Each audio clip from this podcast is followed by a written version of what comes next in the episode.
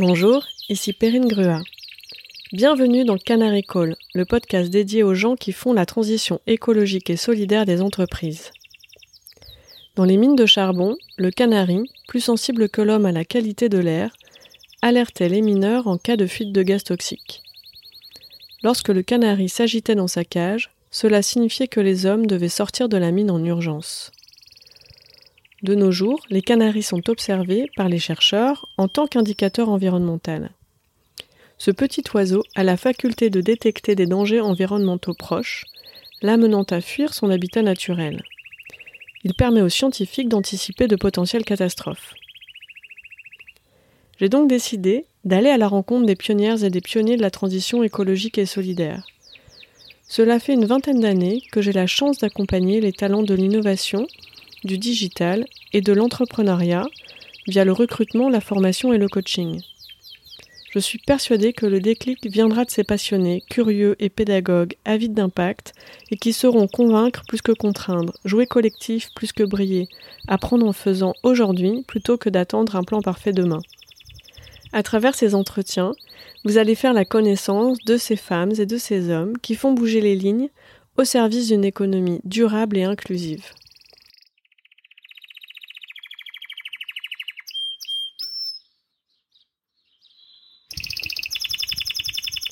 Pour ce premier épisode, j'ai le plaisir de recevoir Vincent Chanron. Il est VP Expertise and Sustainable Technologies au sein de DAER. Notre échange révèle beaucoup de paradigmes autour de la question du temps. Il travaille dans le secteur de la construction aéronautique, fait l'éloge de la lenteur et circule en vélo au quotidien. Son secteur d'activité fabrique de la vitesse, via des cycles de recherche et développement sur des dizaines d'années. Vincent a une conscience aiguë de l'urgence à agir pour la protection de l'environnement, tout en étant clairvoyant sur la patience et l'endurance nécessaires. Il se nourrit de petites victoires à très court terme pour réussir à être persévérant dans ses projets menés sur le long terme. Pour maximiser son impact au sein de Daer, Vincent a décidé de prendre le temps de miser sur l'intelligence collective. Vous allez notamment découvrir comment il fait collaborer les équipes et les actionnaires pour relever les défis d'un développement durable.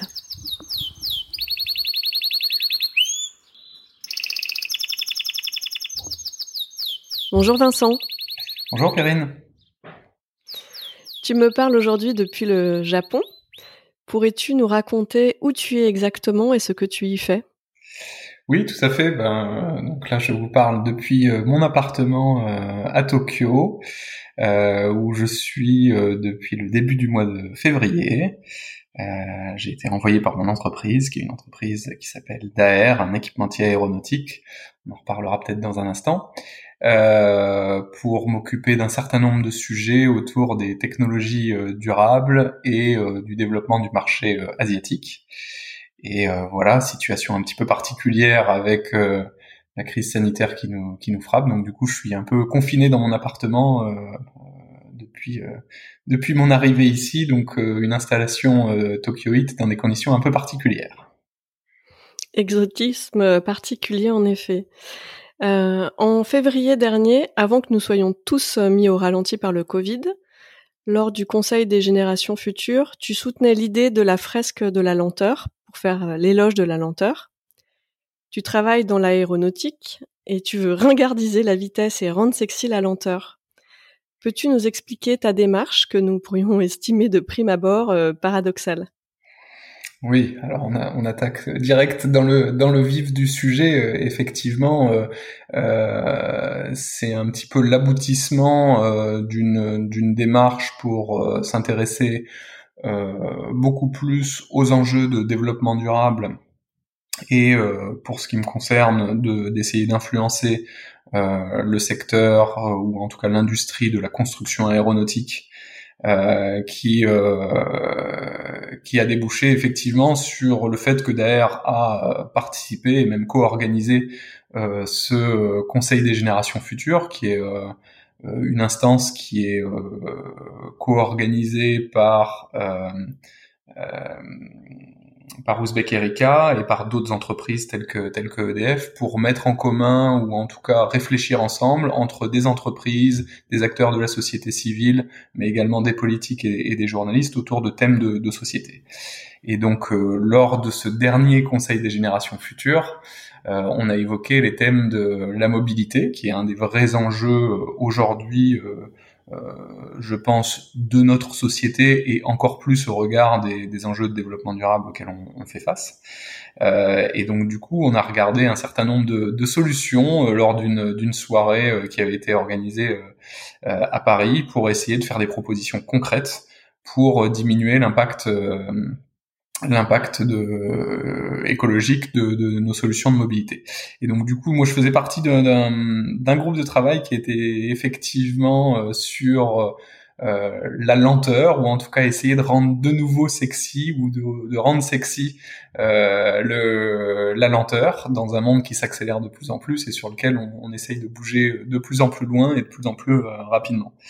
Euh, alors j'ai pas de, j'ai pas nécessairement euh, de réponse directe euh, avec avec le lien avec l'aéronautique dans le sens où ce qui est intéressant dans le Conseil des générations futures, c'est qu'on peut explorer des solutions au-delà même euh, de nos appartenances dans nos, dans nos entreprises respectives.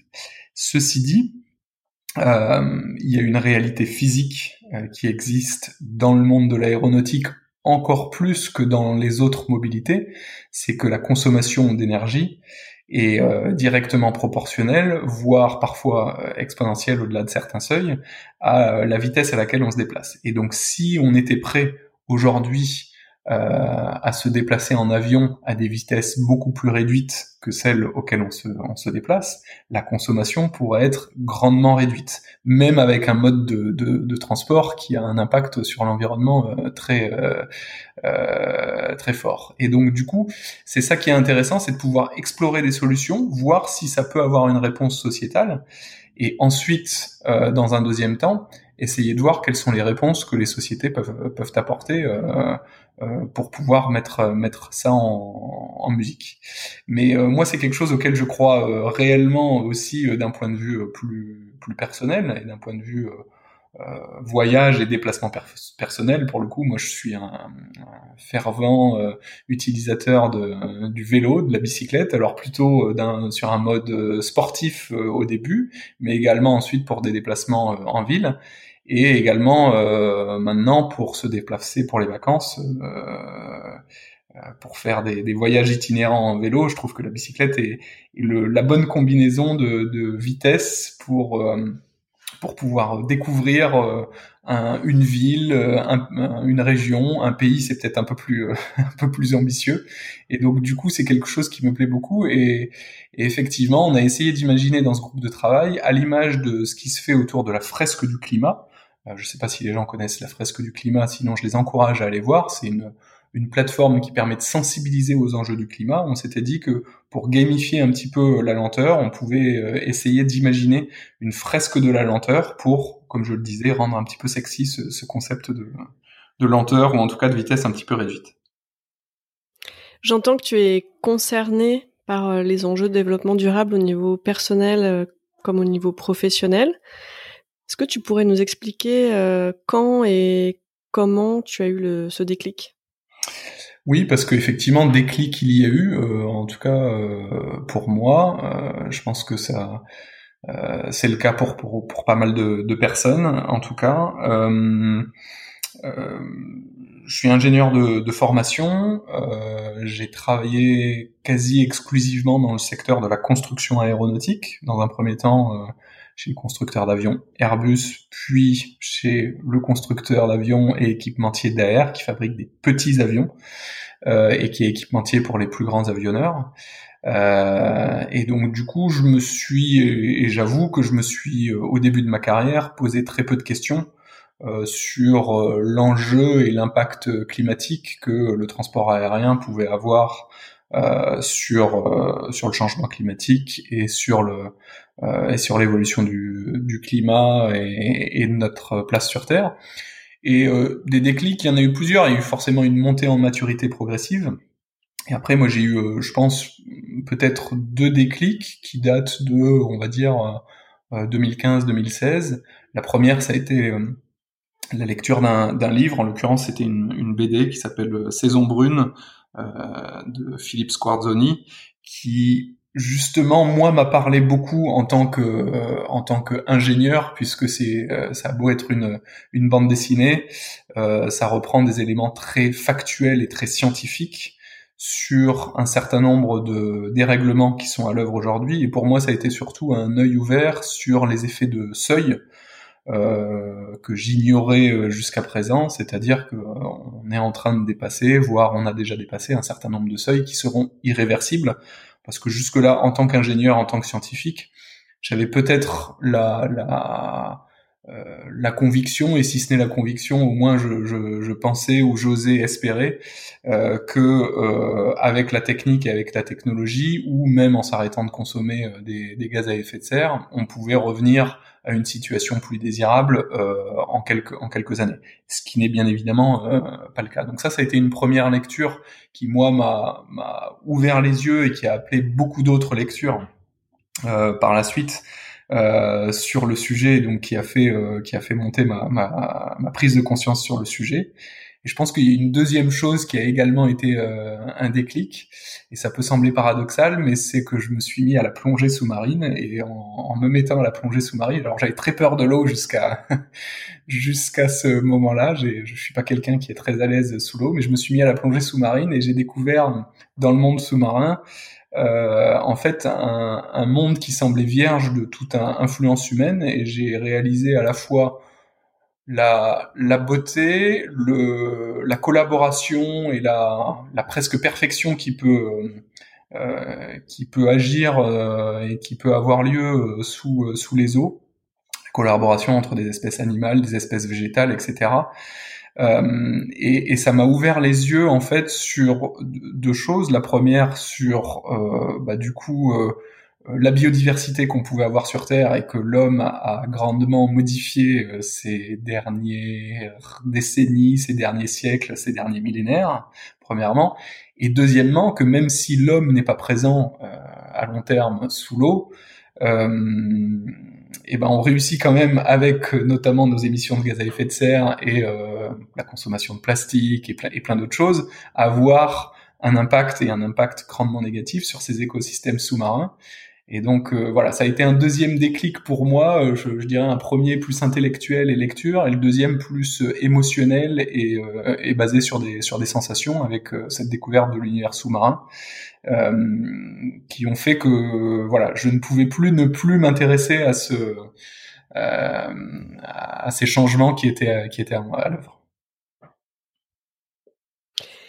Et c'est à ce moment-là que tu es passé à l'action ou qu'est-ce qui t'a poussé ensuite à passer à l'action euh, au quotidien dans ta vie personnelle, au travail? Euh, Je pense que c'est là aussi une combinaison de facteurs et c'est une maturation assez lente. C'est-à-dire qu'à partir du moment où euh, on, réalise un certain nombre de choses, déjà entre les réaliser et le temps qu'elles deviennent des convictions, je pense qu'il se passe un certain temps. Euh, et ensuite, il faut aussi trouver la façon de pouvoir euh, mettre en mouvement euh, ces convictions-là dans sa vie personnelle. Et c'est en général pas immédiat, surtout quand ça appelle, si ce n'est un grand écart, en tout cas un changement assez radical de nos, de nos modes de, fonctionnement. Donc pour moi, ça s'est fait en, quelques mois. Peut-être une année au global.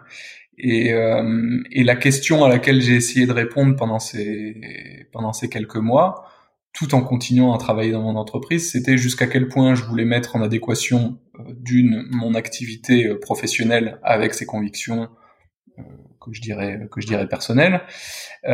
Premièrement et deuxièmement, à partir du moment où j'avais répondu oui à cette question, que je voulais mettre en adéquation mon, mon, travail et mes activités professionnelles avec ces convictions-là, eh ben, il fallait euh, décider, ou en tout cas essayer de se faire une idée de savoir de quelle façon euh, ça pouvait être réalisé. Donc moi, en tout cas, la question s'est assez vite tournée autour de est-ce que j'ai plus d'impact au sein de ma propre organisation, dans laquelle je travaillais déjà depuis euh, depuis euh, cinq ou six ans, et donc j'avais un, j'avais aussi une certaine reconnaissance au sein de cette organisation. Ou est-ce que c'est, il faut faire un virage un peu plus fort, aller travailler pour une autre organisation dans un autre secteur d'activité pour pour pouvoir faire ça? Et euh, j'ai pris la décision au bout d'un moment, en tout cas, que je n'avais rien à perdre à essayer, euh, dans un premier temps, d'essayer de changer les choses au sein de ma propre entreprise et au sein de mon propre secteur d'activité. Et euh, j'ai assez vite réalisé que c'était là que, à court terme, je pouvais avoir le, le plus, le plus d'influence possible. Et donc ça a pris la forme au bout d'un moment euh, de pouvoir aller voir directement euh, le directeur général de, de l'entreprise pour lui proposer la création euh, d'une direction du développement durable qui n'existait pas euh, jusqu'à présent et avec une feuille de route euh, un petit peu un petit peu concrète sur les prochaines étapes et la façon de pouvoir pouvoir changer les choses. Quelle est la réalisation au service de la transition écologique et, solidaire euh, dont tu es le, plus fier dans ton entreprise? Euh, Bonne question, parce qu'effectivement c'est c'est, c'est une, entreprise de long terme, euh, je dirais, de, vouloir et de prétendre vouloir transformer une organisation. On le sait quand on parle de transformation euh, culturelle, quand on parle aujourd'hui ou ces dernières années de transformation euh, digitale. Euh, toute transformation d'entreprise qui vient changer les fondements de l'entreprise, il faut voir sur le très long terme. Encore plus quand euh, euh cette entreprise est une entreprise qui travaille sur un secteur euh, du temps long, en l'occurrence la construction aéronautique est, est un des secteurs sur lequel le temps est le plus long, c'est-à-dire que le, le, temps de développement entre l'idée initiale et le temps de, euh, du premier vol d'un avion, il se passe facilement euh, six ans, et avant qu'il rentre en opération, c'est une dizaine d'années. Et donc euh, c'est vraiment des, des, temps très très longs, et après il reste en opération pendant une quarantaine d'années. Et également quand, tu, quand on travaille dans une entreprise familiale, et ça, ça a été plutôt euh, ça a été plutôt une chance pour moi de travailler derrière une entreprise à capital familial. Qu'est-ce que ça change de travailler dans, dans une entreprise familiale? C'est que c'est une entreprise qui pense sur le temps long, euh, c'est-à-dire qu'elle se préoccupe de savoir si, si l'entreprise existera encore à la prochaine génération d'actionnaires. Et deuxièmement, ce qui change aussi, c'est que ce sont euh, des actionnaires qui sont impliqués et impliqués euh, très proches de, de l'entreprise. C'est-à-dire que ce sont des individus, ce sont pas des ordinateurs euh, qui, euh, qui gèrent le cours boursier d'une entreprise. Et donc ça veut dire qu'ils ont des convictions eux-mêmes en tant qu'actionnaires et qu'ils s'intéressent de façon très proche aux activités de l'entreprise. Donc toute cette périphrase pour dire que au final, moi, ce dont je suis le plus fier, c'est d'avoir pu entamer un certain nombre de, de transitions avec ses actionnaires. La particularité numéro une euh, de Daer, c'est que on veut créer du lien entre les collaborateurs et les actionnaires. Euh, D'habitude, ce, ce ne sont pas deux populations qui se rencontrent. Euh, et c'est un choix qu'on a fait de, privilégier ces moments de rencontre et ces moments d'échange entre collaborateurs et actionnaires en se disant qu'on est en train d'essayer de construire euh, de construire euh, l'avenir ensemble. Et ça a pris beaucoup de formes différentes, dont une dont je suis euh, assez fier, qui est en train de voir le jour, qui est une sorte de think tank interne, composé de collaborateurs et d'actionnaires convaincus des enjeux de la transition nécessaires sur les, ces enjeux climatiques et environnementaux et donc euh, qui discutent et produisent des, euh, des papiers et des notes pour pouvoir influencer les décideurs autour de ces choses-là et de voir euh, de voir ces échanges entre collaborateurs et actionnaires, c'est quelque chose de, de, très intéressant pour moi. Euh, et, au final, ça tourne beaucoup autour de l'humain. Au, précédemment, euh, il y a eu d'autres choses qui étaient euh, assez assez significative aussi, avec la création d'un réseau d'ambassadeurs au sein du euh, groupe autour de ces enjeux RSE, qui sont des gens qui dans les régions, donc sur chacun des sites industriels et logistiques de, de DAER, un peu partout dans le monde ou un peu partout en France, sont censés porter euh, ces enjeux euh, autour de euh, du développement durable. Donc ça, c'est quelque chose de, de aussi hyper hyper valorisant de voir naître ce réseau d'ambassadeurs et de voir ces efforts décuplés avec des initiatives qui sont prises un peu partout en France et dans le monde. Et euh, si je devais citer un, un, troisième exemple entre le think tank et, et ses ce réseau d'ambassadeurs, ce serait peut-être euh, également euh, la fondation, qui là aussi est une fondation d'entreprise et une fondation des collaborateurs. C'est quelque chose d'assez unique qui fait se réunir, qui fait que chaque collaborateur ou chaque membre actionnaire peut proposer des projets, qu'ils soient environnementaux, sociaux, pour qu'ils soient financés par la fondation de, de l'entreprise. Et ça fait se réunir des publics, encore une fois, qui d'habitude n'échangent pas ensemble, sur des thématiques très importantes pour euh, le développement de euh, le développement du futur de l'entreprise. Euh, J'en cite un dernier puisque du coup il me, vient, je l'avais, je l'avais oublié en, le citant, mais c'est quelque chose qui pour moi était également très très important. Au tout début, on a lancé une des premières initiatives qu'on a fait avec la, création de la direction du développement durable. C'est un budget participatif. Un budget participatif en entreprise, ça a été le premier budget participatif en entreprise qui a été réalisé. Il y en a d'autres qui ont été réalisés depuis, mais c'est quelque chose d'assez intéressant euh, c'est à l'image de ce qui se fait euh, dans certaines communes françaises et, internationales. Euh, c'est quelque chose d'ailleurs, c'est d'ailleurs quelque chose qui a été inventé plutôt en Amérique du Sud, mais qui est dont Paris est aujourd'hui le meilleur exemple puisque c'est le plus grand budget participatif du monde. Et donc on a fait un budget participatif en entreprise pour justement bah, dire qu'il y avait une partie du budget de fonctionnement de, de, deux sites, un site industriel et un site de bureau, qui était réservé aux collaborateurs et euh, sur la base de propositions et d'idées. Et on voit bien que les préoccupations des collaborateurs euh, sont en général très très portées vers l'avenir, vers bien, évidemment le, le bien-être au travail, mais ça permet de les impliquer grandement dans euh, la prise de décision au sein de l'entreprise. Et, comment euh, tu expliques que tu as réussi à mettre en place ces, quatre euh, projets? Qu'est-ce qui fait que tu es la bonne personne pour faire ça? Euh, je, ne saurais répondre exactement à cette question. J'ai bien évidemment quelques petites idées. La première chose, euh, été que je j'avais une certaine reconnaissance au sein de l'entreprise étant donné mes fonctions précédentes. Euh, et donc du coup j'avais euh, j'avais je pouvais avoir un lien direct avec la direction générale. Euh, j'avais un réseau également au sein de l'entreprise auprès de, de, collaborateurs plus opérationnels. Et donc du coup ce, ce côté euh, on va dire euh, alors qui peut être connoté euh, négativement mais plutôt en termes de, de leader d'opinion ou d'influence qu'on peut avoir au sein de l'entreprise, pèse et porte et joue énormément pour savoir si on va être écouté ou pas écouté quand on fait ce genre de, de proposition. Donc ça, le, le, côté posture et de bien analyser quels sont euh, les alliés, les adversaires et réellement euh, les gens qui peuvent nous aider à, à, porter dans cette démarche, c'est quelque chose de, de très important.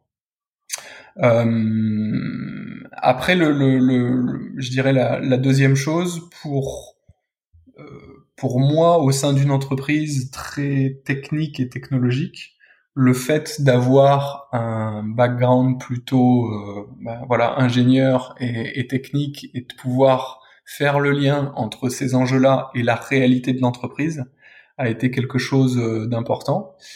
Et enfin, peut-être le, le, dernier point, c'est c'est un peu le le côté euh, persévérance ou abnégation. En tout cas, moi, j'y crois beaucoup. C'est-à-dire que euh, ça n'a pas été un long fleuve tranquille. Il y a eu beaucoup de choses. Et d'ailleurs, je suis je suis je reste frustré de plein de choses que j'aurais aimé voir aboutir. Il y en a plein qui n'ont pas abouti, mais il y en a surtout certaines qui ont abouti, mais qui n'ont pas abouti du premier coup. Et donc du coup, euh, je, je, crois qu'il faut faire preuve dans ces moments-là de, de, transition euh, importante, de, euh, bah de créativité, d'agilité pour essayer de trouver la bonne façon de proposer tel ou tel sujet ou de faire avancer tel ou tel sujet. Et comment as-tu appris à faire cela? Euh, Bonne question que je m'étais pas encore posée. Euh, je pense que ça, je l'ai certainement appris euh, par mon parcours euh, universitaire et, professionnel, dans le sens où j'ai pas mal bougé, j'ai pas mal été étudié et travaillé à l'étranger.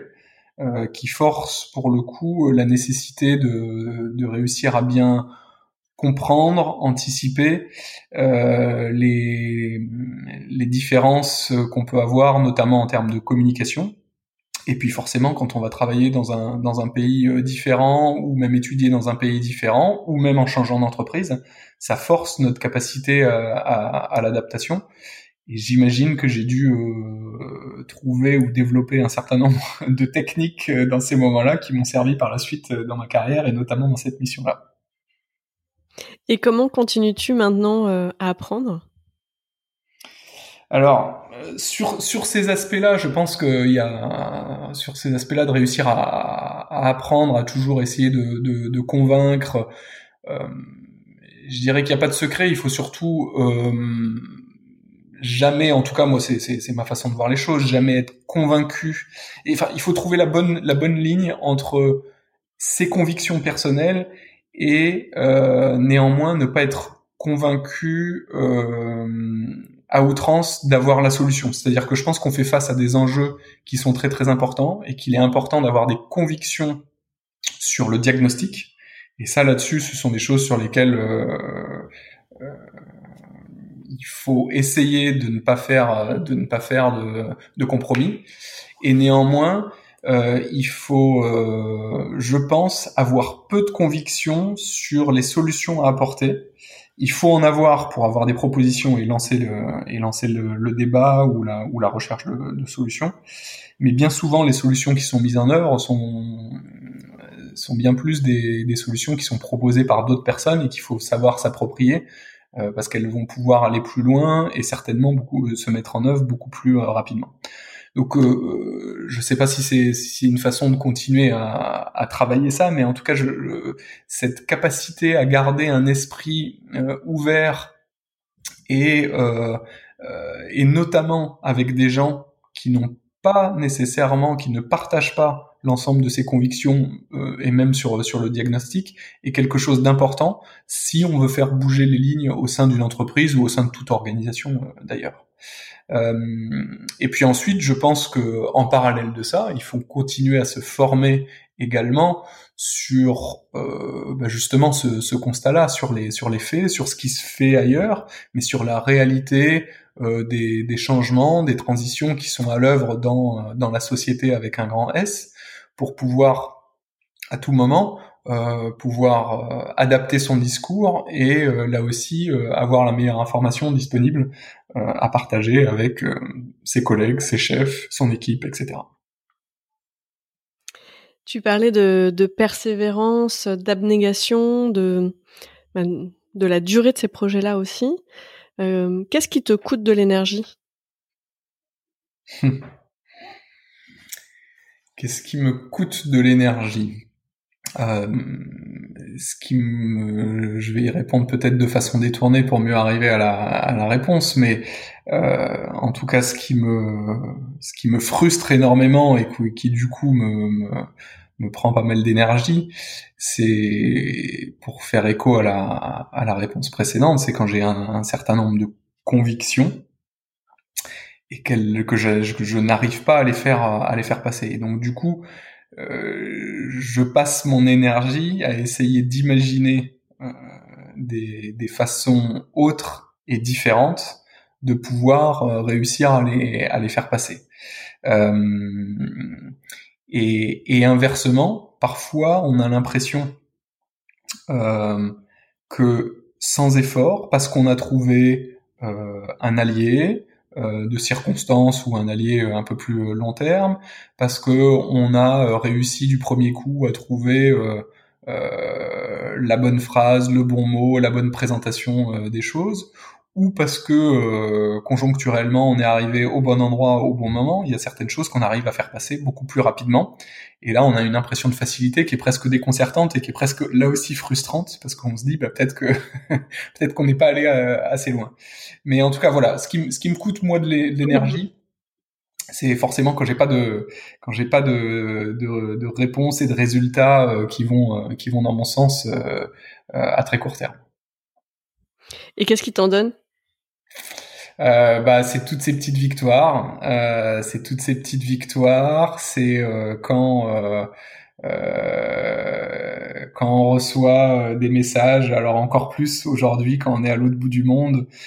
quand je reçois des messages d'actionnaires, de collaborateurs qui me font part de d'un projet qui a réussi à voir le jour, de de voir encore une fois, bah, pour moi, ça m'a donné beaucoup d'énergie, le dernier conseil des générations futures, de voir euh, huit collaborateurs et trois actionnaires euh, de DAER discuter ensemble avec plein d'autres personnes de la société civile de problématiques autour de la mobilité. Moi, je trouve que c'est c'est fantastique de voir cette énergie qui se dégage, de voir ces solutions qui qui en émergent. Et voilà, et ça me donne bien évidemment beaucoup de de reconnaissance, euh, on va dire cachée.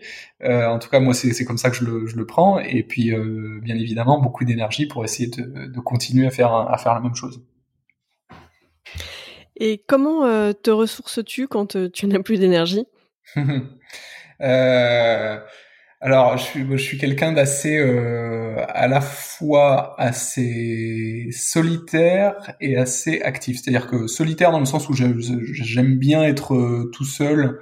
Euh, et donc je lis pas mal, je lis beaucoup. Bon, la période en plus s'y prête assez bien puisque en étant confiné tout seul dans mon appartement à Tokyo, euh, voilà, j'ai pas mal de temps pour euh, pour lire. Euh, mais euh, voilà, j'arrive aussi au point où euh, ces lectures ne sont intéressantes que si elles, peuvent être débattues et partagées avec d'autres. Donc je suis comme tout le monde, j'ai fait mes, mes, petits apéros euh, virtuels par ordinateur pour discuter de, de certains sujets et c'est très très, ça me donne beaucoup d'énergie pas forcément la partie apéro, mais plus la partie échange. C'est à ça que je faisais allusion en tout cas. Euh, mais je suis aussi quelqu'un de très actif et donc j'aime bien euh, j'aime bien faire du sport. Euh, et donc je parlais de vélo tout à l'heure j'aime bien la course à pied aussi. Et c'est des c'est des sports qui peuvent être à la fois euh, sociaux, c'est-à-dire qu'on peut discuter si on réussit à, avoir un partenaire d'entraînement et donc ça, ça, permet de, de, de discuter de, de, sujets et d'autres, mais également qui peuvent être très introspectifs. et dans mes premières semaines euh, ici au Japon, euh, j'ai euh, notamment fait un, voyage en, vélo tout seul le long de la côte qui avait été touché par le tsunami, le tremblement de terre et le tsunami en, en, 2011, et qui était à la fois très introspectif et qui me permet de, de, de penser à ces sujets-là, mais également à beaucoup d'autres choses mais également d'échanger lorsqu'on traverse des petites villes, des petits villages avec un certain nombre de personnes. Et en tout cas, moi voilà, ce côté euh, nature et introspectif euh, fonctionne euh, très bien pour pouvoir me, ressourcer. Est-ce que tu aurais en tête un projet ou une démarche tout simplement qui, qui aurait échoué? Et pour quelles raisons selon toi?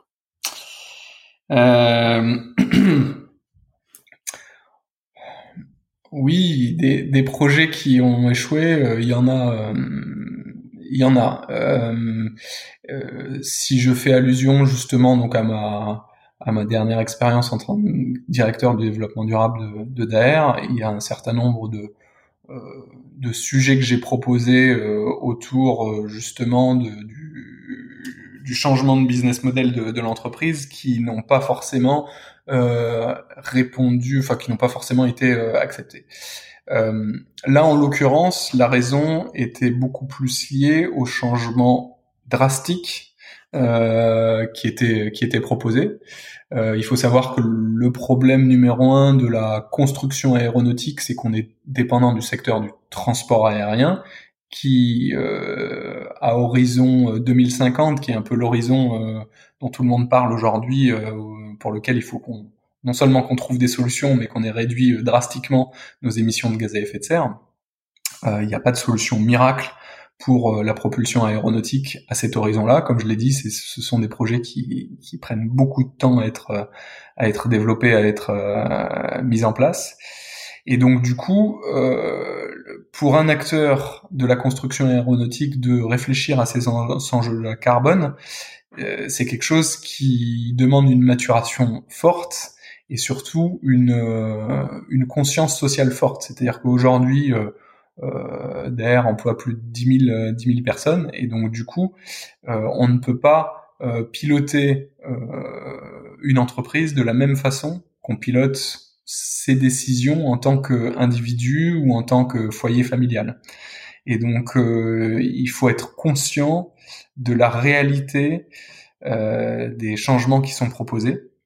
Et euh, voilà, moi j'estime qu'en tout cas les, les, projets qui ont été qui ont été refusés ont permis de néanmoins d'aborder et de discuter du constat et de pourquoi ils étaient importants, et peut-être d'en proposer d'autres qui seraient, euh, qui permettent d'aller dans la bonne direction, euh, mais qui ne sont pas aussi ambitieux et aussi euh, importants que ceux qui avaient été proposés.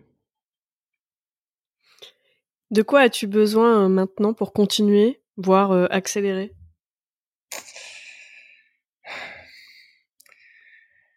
De continuer à faire du vélo pour avoir plein d'énergie peut-être pour faire des choses.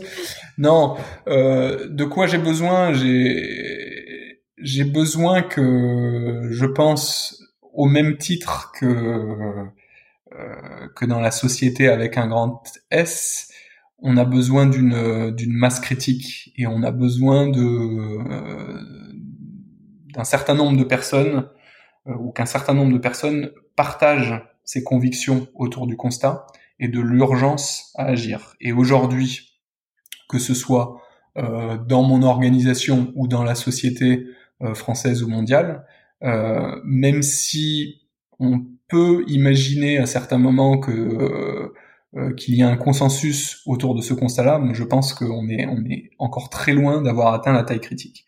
Et donc il faut encore convaincre, convaincre, convaincre.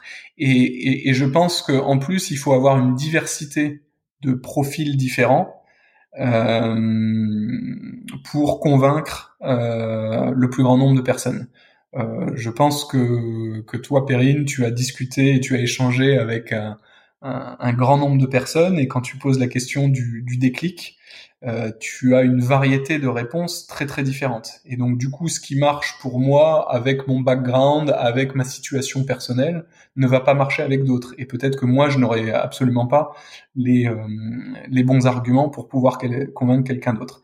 Et ce sera euh, sur un tout autre niveau qu'il faudra agir. Et donc du coup, euh, j'ai envie de croire à cet effet boule de neige et en tout cas sur la nécessité d'avoir le plus grand nombre de personnes avec une variété de profils le plus différent pour pouvoir trouver euh, euh, trouver des modèles et trouver des façons de convaincre le plus grand nombre de personnes et on a besoin de cette taille critique pour ensuite faire bouger les choses et c'est et, je suis convaincu que c'est par la par cette taille critique qu'on fera ensuite bouger les entreprises qu'on fera bouger les politiques, euh, qui ne sont pas des acteurs qui, a priori, euh, seront des leaders. Il n'y a que si on atteint une taille critique de, personnes convaincues qu'on pourra le qu'on pourra le faire.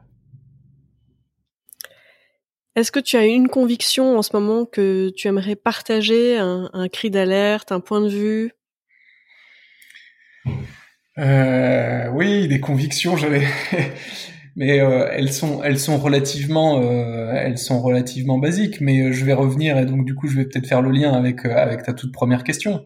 Mais c'est c'est cette lenteur ou en tout cas je, je, je, je questionne beaucoup tous ces enjeux-là autour de la vitesse, de la croissance, qui sont des choses qui ont été désirables dans notre société euh, pour les euh, euh, au moins les 40 dernières années, certes peut-être plus, mais qui aujourd'hui, moi je suis convaincu qu'on arrive au bout de tout ça et qu'il faut rendre réellement et qu'il faut trouver euh, d'autres choses qui sont qui sont désirables. Et donc de, de pouvoir profiter euh, de de paysages, de choses relativement simples, cette recherche de la simplicité et de la, de la sobriété, oui, c'est quelque chose que j'aimerais voir un, peu plus et un peu plus largement partagé, et, c'est quelque chose sur lequel moi-même je, dois travailler. Donc voilà, c'est une conviction assez large, et en tout cas, c'est une conviction assez large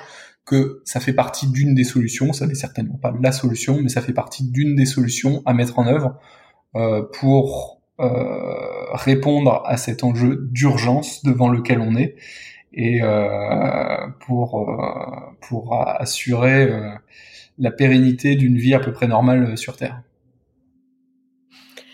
Pour conclure, quelle musique, quel titre notre échange t'évoque-t-il? Alors là tout de suite, alors ça va peut-être pas penser, ça va peut-être pas paraître très euh, très positif, mais euh, je pense à un titre du groupe anglais euh, Otseki euh, qui s'appelle Already Dead.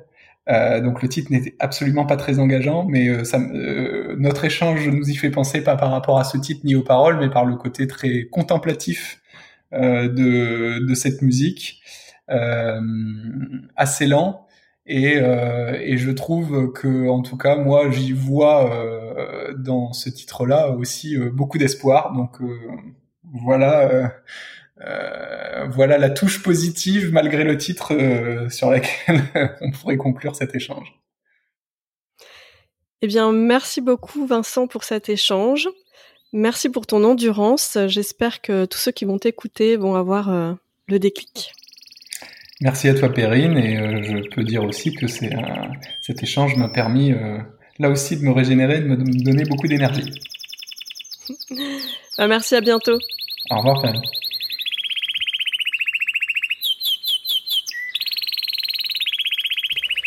J'espère que vous avez eu autant d'intérêt que moi à écouter mon invité. L'objectif de ces rencontres est de comprendre comment identifier, recruter, développer et protéger ces pionniers de la transition écologique et solidaire.